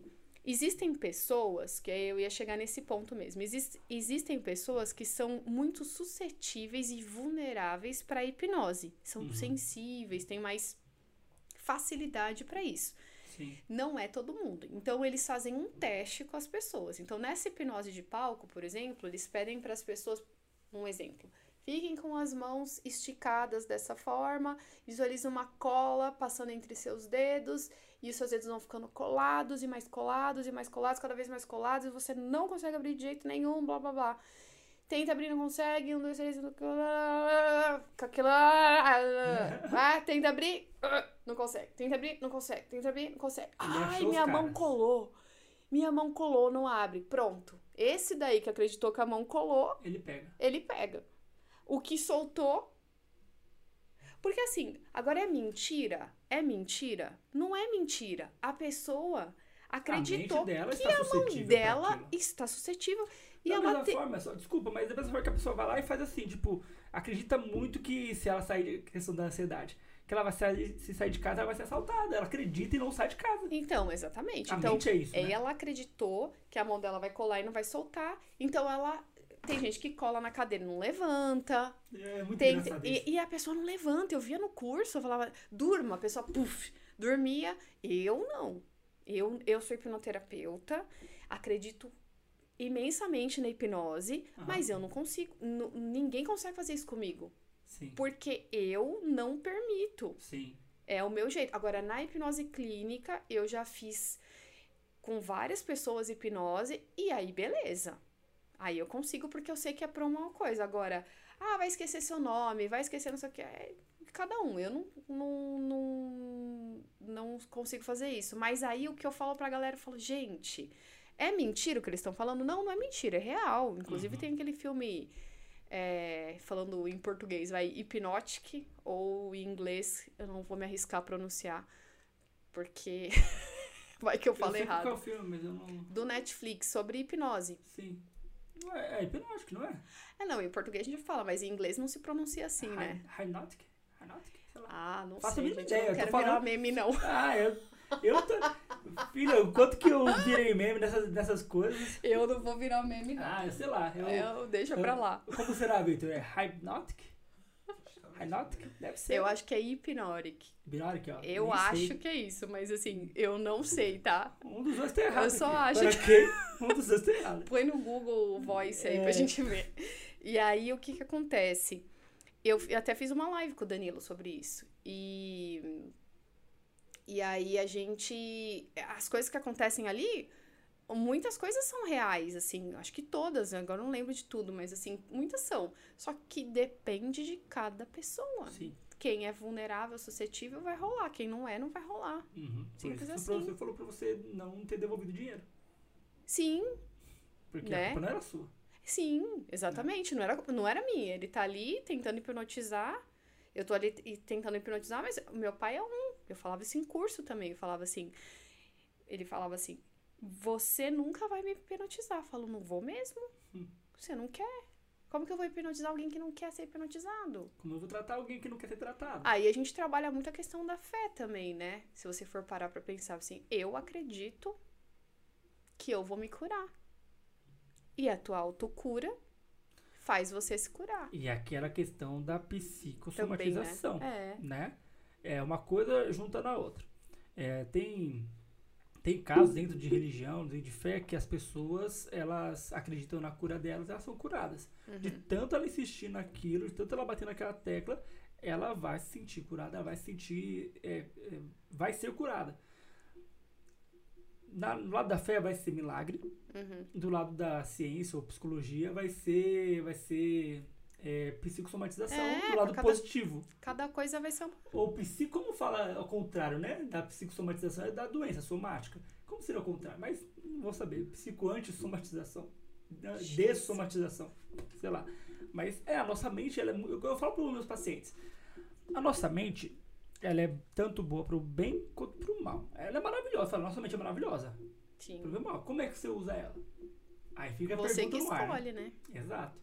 E eu falo, ó, racionalize algumas coisas, TCC, racionalize algumas coisas, tem a dessensibilização lá que te fala tal, tudo isso. Então, cabe a você entender como sua mente vai funcionar ou não. Né? Muito bom. Eu ia te fazer a pergunta, mas você respondeu, porque eu ia perguntar assim, ah, como é que você usa hipnose dentro da, da terapia na área clínica? Você respondeu, que é aquela questão da frequência e tal. Mais ou menos. Quer explicar mais? É, Explica, mas é que não é. Aquilo ali é a questão da, de como você entra no transe hipnótico. Uhum. E tem vários níveis de Tá, transe. então eu vou te fazer a pergunta de novo. De novo não, pela primeira vez. Então né? vai. É, me conta como é que é a hipnose dentro da terapia, como é que ela funciona clinicamente. Tá. No meu método, tá? Porque, como eu método. te disse, existem vários métodos e protocolos. No que eu utilizo, a gente vai voltar à causa raiz do problema. Uhum. Já o Danilo não concorda com que existe causa raiz do problema. Na terapia dele é um método diferente. Então, Uhum. no meu, a gente volta para a causa raiz do problema porque eu acredito que é, a gente aprende as coisas. Então, quando você cresceu, você entendeu, você aprendeu que isso daqui é uma garrafa. Sim. E você empre- a- entendeu que a água é boa, que a água não é ruim. Mas eu lembro uma vez um paciente que me procurou pra fazer hipnose pra conseguir tomar água porque ele não conseguia tomar água. E ele sabia que aquilo fazia mal pra saúde dele. Uhum. E aí, quando ele foi tomar água, é, quando a gente voltou na, na causa raiz, a gente voltou pra, um, pra uma cena em que ele tava brincando de Lego, tinha um pouco de água dentro do Lego, tinha sujeirinha e tinha uma aranhinha, essas pequenininhas assim dentro. E ele, pequenininho, enfiou na boca e tomou. E tinha um gosto ruim a água. Uhum. Então ele entendeu, a partir daquele momento, que água era ruim. Sim. Então eu não quero mais usar água. Então quando você desenvolve uma ansiedade, quando você desenvolve uma depressão, uma tristeza, blá blá blá, você vai voltar. A gente volta na hipnose na causa raiz. Sim. Voltando na causa raiz, a gente ressignifica. Como que ressignifica? É, eu pego o, esse paciente, por exemplo, de 22 anos de idade e falo para ele: volta lá nessa cena. Aí usa um pouco de PNL, usa um pouco de tudo. Aí você vai misturando tudo. Volta lá.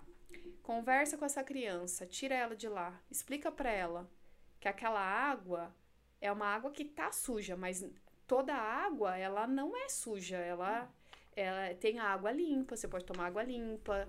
É, o que, que essa criança precisa? Ela precisa de um abraço, ela precisa chorar, ela precisa gritar que ela ficou brava e ela guardou aquela raiva dentro dela. O que, que ela precisa fazer? Então você ressignifica a situação, e aí, como a mente não difere o real do imaginário, e como eu posso provar isso pra você? Porque quando a gente tem uma crise de ansiedade, a gente tá pirando, não tá? Sim. E a gente tá acreditando que aquilo tá acontecendo. Uhum. Então, a mente não difere o real do imaginário. Sim. Você vai lá, volta, tem uma. Isso que eu falo, gente, a hipnose é maravilhosa. Porque você vai lá, volta, conversa com aquela criança, tem a oportunidade de arrumar aquilo, arrumou,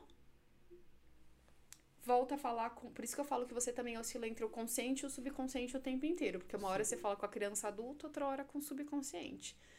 Arrumou, ela começa a vir, ela vira a chave. Ela enxerga as coisas de uma outra forma. Ah, então água não é ruim, água é, é bom, tá tudo certo. Tá tudo bem. E aí, todas as outras cenas relacionadas a isso, a gente vai trabalhar até os 22 anos de idade. Tá. Que no caso da pessoa, né, é, tem no 22 anos de idade, vamos imaginar. Uhum. Ah, Ana, mas a gente vai ficar aqui até amanhã. Não, porque o nosso subconsciente, ele é muito rápido, muito inteligente. Então, como se fosse um efeito dominó, um atrás do outro, ele derruba e aí ele para depois de novo com uma cena muito marcante com 7 anos de idade. Aí depois ele para com outra com 13 anos de idade, e depois com a última com 22. Beleza. Limpou tudo, aí eu trabalho o auto perdão, que a gente tem um monte de coisa que a gente tem que se perdoar Sim. relação pai e mãe é, e a nova programação que a pessoa precisa. Então, eu quero me sentir assim, assim, assim, assim. Aí, é, quero tomar água, quero me visualizar tomando água, quero... Um exemplo, tá? Da água que eu peguei, porque, assim, isso aqui também se formam as nossas crenças limitantes, Sim. né? Tem muito a ver. Que é assim, ah, o dinheiro é ruim, o dinheiro não presta, não- é difícil de ganhar, não sei o quê. Você aprendeu que é daquela forma. Sim. E aí você começa a viver o teu mundo, é o que eu falo num vídeo, enxergando com aquele óculos. Uhum. É verdade. Você começa a ver naquele mundo que, ah, funciona desse jeito, né? E Uhum. aí não é bem assim.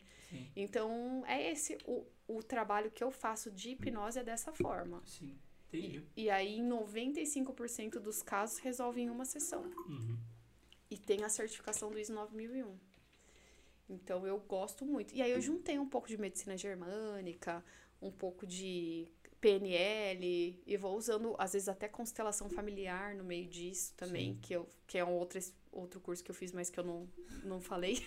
Tô falando agora. Amor de curso. Ah, Amor doida dos cursos. A sua parede deve estar cheia de diploma, Não, não né? tem nenhum, você acredita? Você não coloca na, na paredinha? Não. Não coloco gosta de colocar, né? Ah, eu não, não eu acho assim que não fica legal colocar assim. Ah, opção, tem uns que são bonitos, mas eu acho que não não é minha cara, não. É que tem gente que gosta de colocar, agora vou cutucar a ferida de alguém que está assistindo ou ouvindo, que tem que alimentar o ego dela. Né? E aí, tipo, olha pra. Chega lá alguém na consultório dele, olha pra trás, a parede dele cheia de coisas, né? Ou pra se validar no sentido de falar assim, olha, tá vendo? Tá aqui, ó, eu sou tudo isso. né? Eu tenho que mostrar que eu sou tudo isso, Uhum. né? Não se basta. Exato. Olha só. Será que é você, essa pessoa que tem um monte de diploma na sua parede? Misericórdia. Pense. Eu tô vendo que eu vou virar meme daqui a pouco, hein? Ah, nada, fica tranquila. Vou ser cancelada. É, eu, eu, eu, penso, eu fico pensando nisso, será que um dia eu vou ser cancelado? Espero que não, né? Mas hoje em dia tem os, os mini jogadores por trás do. do Ah, se for cancelado, é que que Se for que cancelado, muda na nossa se for vida. cancelado, eu valido de novo, não tem problema. Exatamente. Tem é. Enfim, Agora, continua na, na hipnoterapia. Aí vamos, vamos de polêmica, óbvio que nós vamos de polêmica. Lá vem. Hipnoterapia substitui terapia, psicoterapia? Ou psicoterapia substitui hipnoterapia? Disserte sobre. São coisas diferentes, né, Davi? Porque uma, a terapia, a psicoterapia trabalha a parte consciente Uhum. E a hipnoterapia trabalha a parte subconsciente. Sim. Mas é, trabalhar com a terapia, o que eu falo que é a vantagem de você fazer, fazer uma terapia, uma hipnose com um psicólogo, na minha opinião, é muito mais vantajoso, porque a gente tem insights, a gente já estudou por detrás disso uma série de coisas, Uhum. e, e a gente usa muito da psicologia na hipnose também. Sim. Então, é, inclusive na hora, às vezes a criança adulta, ela fala assim, ah, eu não vou lá conversar com a pequena. Por, por isso que eu falo, gente, cê- na hipnose você vai fazer uma coisa que você não queira? Não, você não vai fazer. Se você não quiser, você não vai fazer. Sim. Então, ah, vai lá conversar com a criança e abraça essa criança. Não, essa criança não quer um abraço. Ou não, eu não consigo, essa criança, eu não tô preparada para ir. E aí você usa a psicologia nesse momento para falar com o consciente da pessoa. Para depois fortalecer para ir lá conversar com o subconsciente. Então, isso eu consigo fazer. Usar a psicologia na hipnose. Agora, o inverso, eu não faço. Ok. Pergunta que, assim, muita gente entende a hipnose de uma forma errada. Você É. tá- está sendo a, a segunda pessoa eh, trazendo a segunda visão de hipnose, porque nós falamos aqui que o Danilo tem uma visão, você tem outra. Isso salienta muita coisa, isso rever- reverbera muita coisa. E eu te pergunto, a hipnose, ela tem a ver com regressão ou não? É a mesma coisa? É que assim, existe a terapia, tem até um nome. TEP, terapia de TV. Deve ser TV, TVP, terapia de vidas passadas, se eu não me engano, que é direcionada para isso, que trabalha com a regressão. Uhum. E a hipnose em si, a gente fala que não é regressão, Sim. que não, que não é de vidas passadas. Mas se você for pensar junto comigo, quando a gente volta para falar com uma criança de dois anos de idade, você tá regredindo. Uhum. Só que a gente não tá regredindo a outras vidas. Uhum. A gente tá regredindo a, ao momento que você era mais novo, vamos supor, né? Sim. Então, No sentido da palavra regressão, você está regredindo.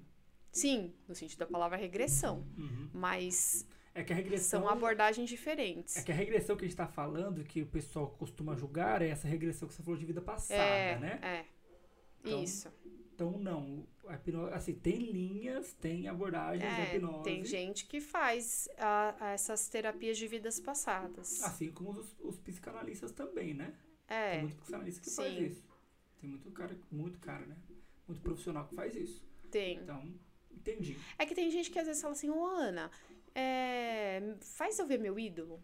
Ô Ana, faz eu esquecer o número tal. Ô Ana, volta pra uma vida X que eu quero saber. Gente, vocês nunca vão me ver fazendo isso. Eu não faço isso. Sim. Porque eu Se eu te pedir pra ver o Neymar, você não vai deixar eu ver. né? não. Eu não, pra quê? Quero ver o Neymar, pô. Não. Qual que é o objetivo? Qual que é o objetivo? Menino Ney. É, não. Então, assim, eu eu não, assim, eu não gosto, sabe? Não é uma coisa que já me pediram muito, já encheram meu saco, já, pelo amor de Deus, é meu sonho, e não sei o que, não sei o que. Não rola. Não. Porque talvez entra também no, no, no meio que uma hipnose de entretenimento, É, né? então, E aí você- eu não gosto disso. E aí foge do seu, da sua conduta É. profissional, talvez. Eu respeito, eu já fui no show, magicamente, sensacional, super recomendo pra quem tem dúvida de hipnose de entretenimento ou não acredita na hipnose, vai no Magicamente Uhum. ver, é sensacional, muito bom. É é- Você vai rir horrores, assim, é sensacional mesmo. Uhum. Procura na internet, no Instagram, que vocês vão ver trechinhos, é- vale muito a pena. Porém, é, eu, Ana Carolina, não quero vincular a minha imagem Isso, Com isso. ponto, a sua conduta É, profissional, né? Então eu não, eu não gosto de. Então, ah, vai fazer. Não, porque depois a Ana que fez. Eu esqueci meu nome. Não, a Ana não. Eu sou hipnose clínica. Sim. Eu tô aqui pra trabalhar hipnose clínica. Sim. É assim, não nada contra quem faz, mas você tá seguindo uma conduta profissional, até porque é o seu nome que está em jogo, e você vai seguir aquilo de uma forma que é, reitera aquilo que você faz. Porque imagina, se você um dia faz isso, aí vão. Podem, né? Não que vai acontecer, mas podem te taxar, tipo, ah, é a pessoa que, que faz eu ver o Neymar. É. Né, que eu tô brincando aqui do Neymar. Vou ver o Neymar. Não, não é. Ou que não leva a sério. Porque quando a isso pessoa vê. Também. Quando a pessoa vê, às vezes, isso é, tem muito julgamento. Então uhum. a pessoa fica. Primeiro ela fica assustada, depois ela fala que é mentira, depois ela fala que.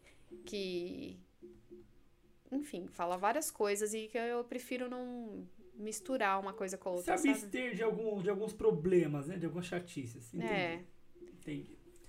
Vamos lá, você falou que o seu pai, por exemplo, não é um cara que entra em trânsito. Né? Que é o cara que é mais resistente e tem pessoas resistentes a isso. Por que, que isso acontece? Porque ele acha, eu, na minha opinião, é porque ele entende a hipnose como é algo errado, tá? Tá. E não quer, e não... Então seu pai não, não aprova a sua, a sua profissão? Como é que é? É, então, ele teve, quando eu me formei, quando eu me formei, não, quando eu falei que eu ia fazer psicologia, ele falou pra mim, ele falou, filha, você me promete que nunca na vida você vai fazer hipnose? Eu falei, por quê? Você prometeu ele... pra ele? Não, né? Prometi. Você quebrou a promessa? Quebrei. Eu falei, por quê? Ele falou assim, porque a mamãe fez e ela fez vidas passadas. Ah, tem esse que, que você E falou. aí ela voltou, ela fez não sei quantas, acho que mais de 20 hipnose e, hipnoses e, e ficou meio bagunçada, voltando a outra personalidade de outra vida, sabe? Ah, Uns negócios meio maluco. Sim. Então, eu não sei direito a história, não entraram em detalhes comigo, mas diz ele que que ela mudou muito a personalidade dela. Entendi. Então, ele e aí ele não trauma. queria que eu fizesse alguma coisa porque, Por, porque né? na cabeça dele a hipnose remetia-se aquilo. E ele não queria prejudicar outras pessoas, né? Uhum. Mas o meu pai, assim como eu te disse, a gente entra em transe em vários momentos da nossa, da nossa vida. Então ele já entrou mais do que ele imagina em transe. Muito mais. É, aquilo que, por exemplo, o Danilo citou que deve ser uma verdade é, de você ficar mexendo no Instagram e você ficar lá por horas e nem tchum. É um trânsito. Sim, também é. é. Eu, vendo, lendo um livro, assistindo um filme, do nada olhando para a parede e falando: Meu Deus, a hora passou. Eu nem vi aqui. Uhum. Então, quando meu pai tá rezando, ele reza, gosta de rezar bastante, então ele tá ali conectado, ele tá em transe, Sim. né? Tá no mundo dele ali.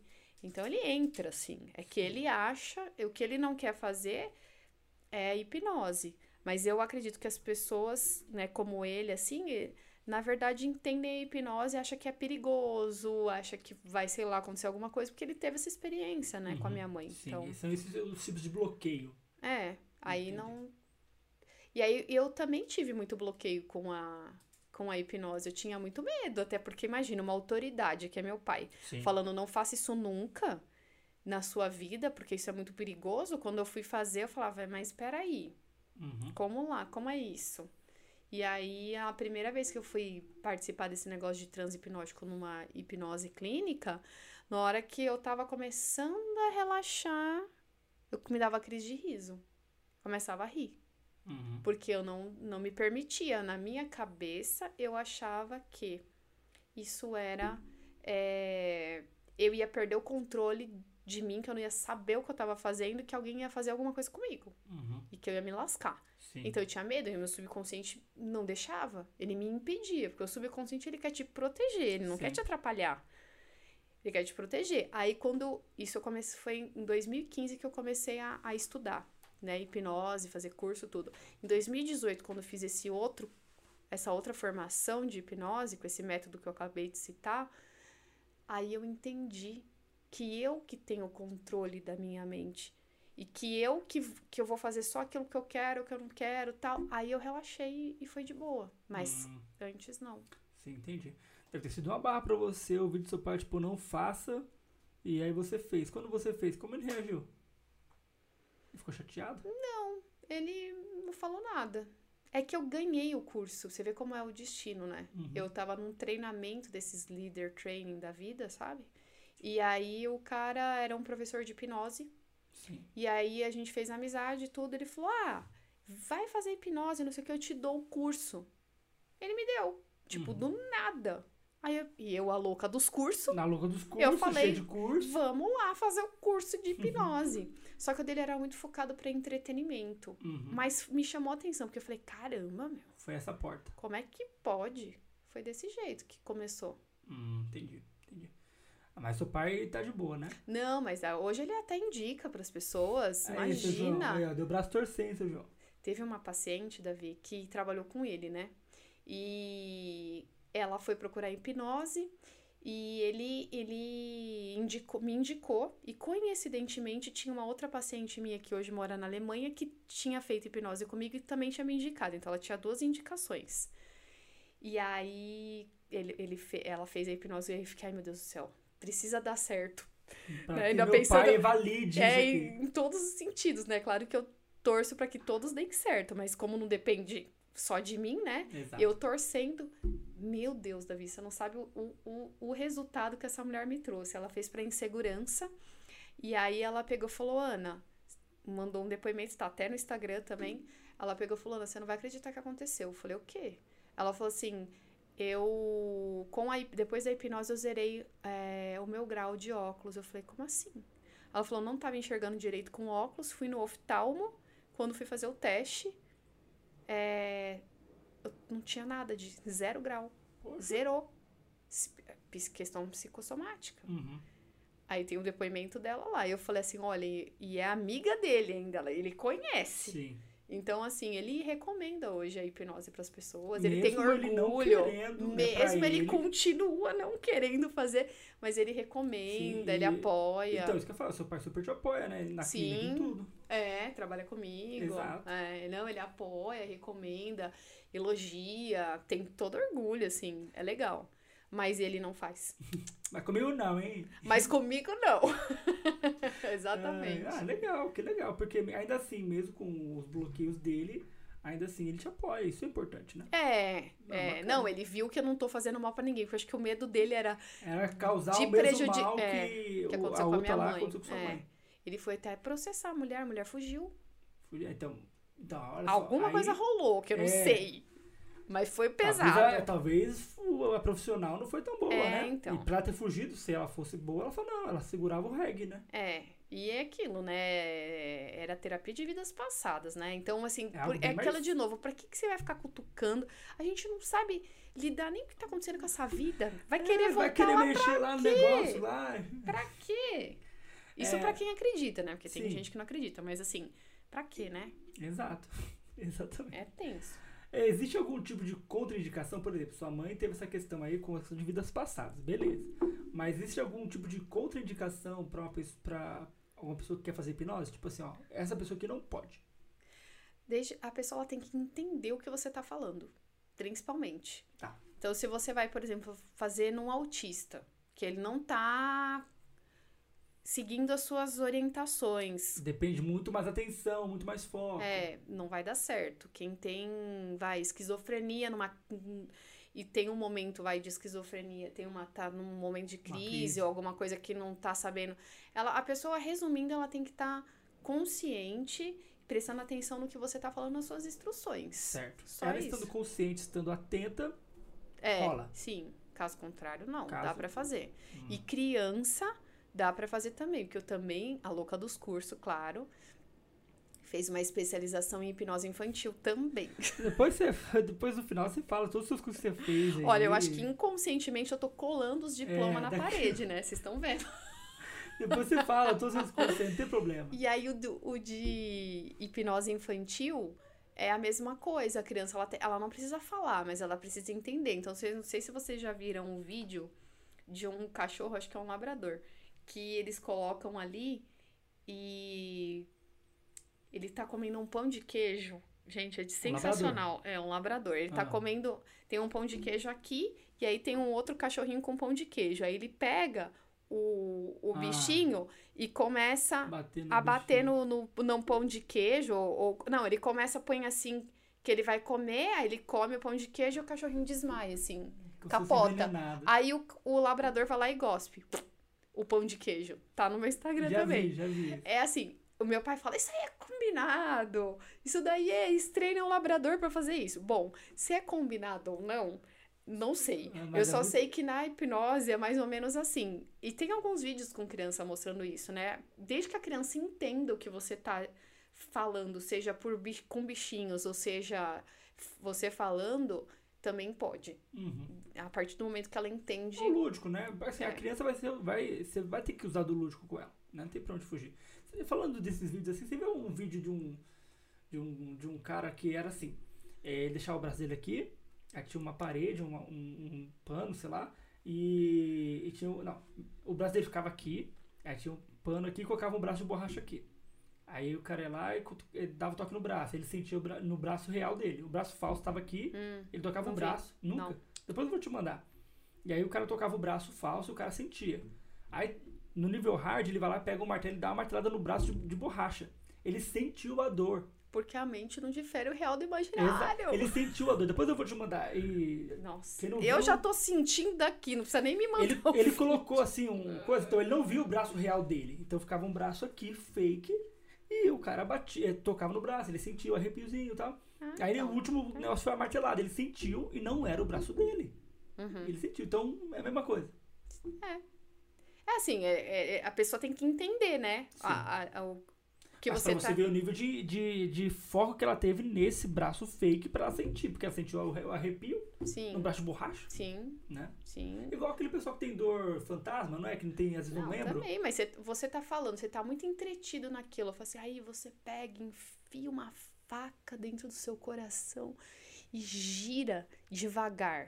Uhum. Um exemplo. Você, do- dependendo do nível que você tá conectado ali com a pessoa, você vai sentir a dor. É igual, por exemplo, quando sei lá, você vai assistir uma peça ou é, assistir você um alguém filme. morrendo. Você tá entre. tá- você chora junto no, no Sim, filme. você sabe que são atores. Sim. Eu sou a palhaça que vou chorar, eu sou. É, igual o filme de terror, que você fica com medo e você sabe que, meu, é tudo fake. É, né? então, exatamente. É uma forma de eu assistir filme de terror. Eu fico tipo, meu, é fake, é fake. Aí eu não fico com medo, entendeu? Porque eu não gosto de filme de terror. É. Se eu puder evitar, eu evito. Mas se me colocam lá pra assistir, aí eu fico na minha cabeça. Não, isso aí é fake. Aí eu fico mais de boa, entendeu?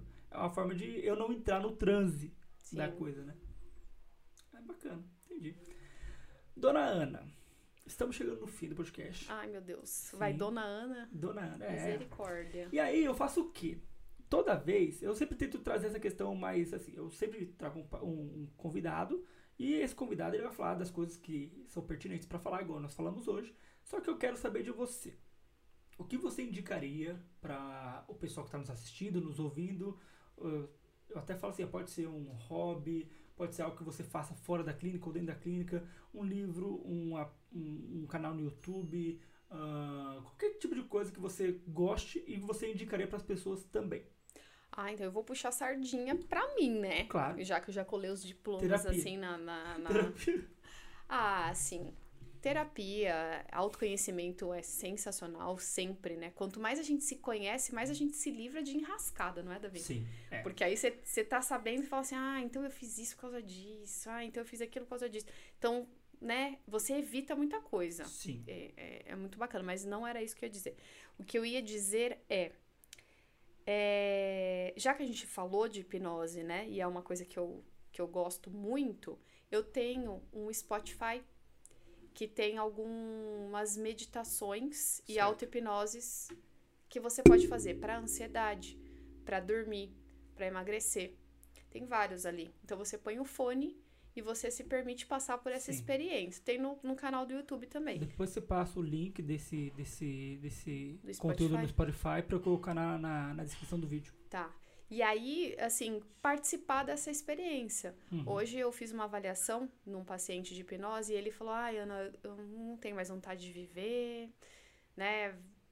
Eu tá já desgostoso da vida já. não tenho mais tesão pela vida tal. Ele falou assim: eu queria sentir o que eu sentia quando eu era criança, aquele ventinho batendo no rosto, aquela leveza, sabe? Que, que tinha e eu- acabou isso. Ele falou: não, não sinto mais. E aí na, na, na hipnose, na avaliação de hipnose, eu coloco o paciente no transe. Ele voltou para uma cena em que ele tinha um aninho de idade e que estavam cantando parabéns para ele. Ah, não, minto. Ele tava. Ele, eu falei, qual era a cena, né? Ele tava com um ano de idade e ele tava aprendendo a andar, do engatinhar pro andar. Ele tava todo mundo aplaudindo ele, assim, torcendo por ele e tudo mais. efusivo, né? E aí, é, essas meditações, às vezes eu falo de uma bola que você pode colocar na sua mão e, e, e aparecer uma, alguma memória que o seu subconsciente traz para você, tem ali no Spotify para você se permitir, às vezes, trazer algo que naquele, naquela parte do, do subconsciente tá armazenado, tá guardado ali. E ele saiu com um brilho no olhar, com uma leveza, com uma sensação, Davi, tão bacana que eu falei assim, gente, só o fato dessa pessoa sair daqui se sentindo desse jeito é, é do, da série da, do tipo de coisa não né? ter preço. Sim. É muito bom. Então, eu fiz né, isso daí gratuitamente pro pessoal, no, tanto do YouTube quanto do Spotify. Então, quem quiser conhecer um pouquinho, pode. Sim, vai ficar participar. aqui na descrição, tá, gente? Então, se você tiver interesse, vai estar aqui na descrição do vídeo esse conteúdo que a Ana acabou de citar para nós. Perfeito, é. muito bom. Que conversa boa. Conversa... É verdade. Eu gosto de conversa que flui. Se, se deixar, a gente fica aqui, né, Davi? A gente ficaria, a gente pode é. fazer isso mais vezes. Podemos. Fazer, fazer collabs. Contar aqueles negócios do. daqueles casos do. Os causos. Não, causos. Eu tenho que me segurar aqui, porque eu e o Davi, a gente não para de falar. Não. Aí se pegar, se deixar, lascou. É. Né? Até a água acabou já. Até acabou. Já, já não tem mais. Não tem mais água na boca de tanto falar aqui. Muito bom. Foi muito bom te receber. Obrigado pela sua participação, obrigado pelo seu tempo. É, sabemos que hoje o tempo é escasso, então hoje o tempo é ouro, né? É Já verdade. era, mas hoje é mais ainda. Com então, certeza. obrigado pelo seu tempo de novo. É, não, acho que não tem mais que agradecer. Eu, tô, sou grato, sou grato por tudo que você faz, fez e ainda faz, por mim também, né? Óbvio. Obrigada, e te convido para outros podcasts. Eu me, eu me convido para o seu. Sim, com, certe com certeza. Você eu já, já tinha falado. Você já quer dar um, um, breve anúncio do seu podcast? Fica ah, então, sexta-feira, não, quinta-feira, depois de amanhã, só que isso aqui vai sair no ar só depois, não adianta. Fala Mas eu vou fazer assim, uma live. O meu vai sair tal. Não, eu vou fazer uma live com o Dr. Rodrigo Fogo, psiquiatra, uhum. lá da clínica, e a gente vai falar sobre ansiedade.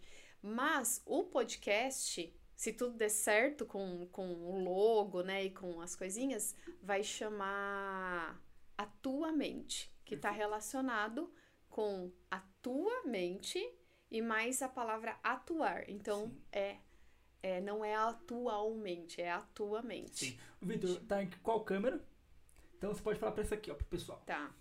É, mas aí falo tudo de novo? Não, não. Já falou.